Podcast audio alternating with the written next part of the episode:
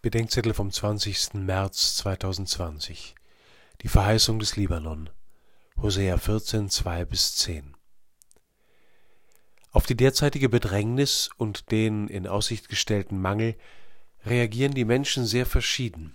Die einen werden dankbarer für das, was sie haben oder empfangen, und fragen sich, wem alles sie eigentlich dankbar sein können.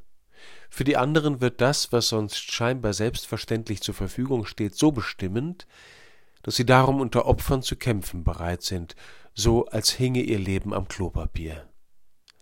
Am Ende des Hosea-Buches schlägt Gott dem Volk ein Bußgebet vor. Darin geht es um eine Grundentscheidung. Zum Machwerk unserer Hände sagen wir nie mehr unser Gott. Wenn wir merken, dass das, was wir haben oder machen können, uns im letzten nicht retten kann, dann mag uns schmerzlich der Abgrund unserer unbeantworteten Lebensfragen aufgehen. Aber nur wo Fragen offen sind, kann Antwort ergehen. Vielleicht leise, vielleicht anders, vielleicht viel später, als wir erwarten. Die Antwort Gottes an das Volk nennt dreimal den Libanon. In der Bibel ist er ein Bild für das Paradies.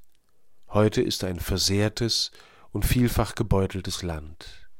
Aber gerade hier haben viele junge Menschen in den vergangenen Jahren mit den Maltesern Entscheidendes über die Freude des Dienens, die Würde des Menschen und die Liebe Gottes gelernt.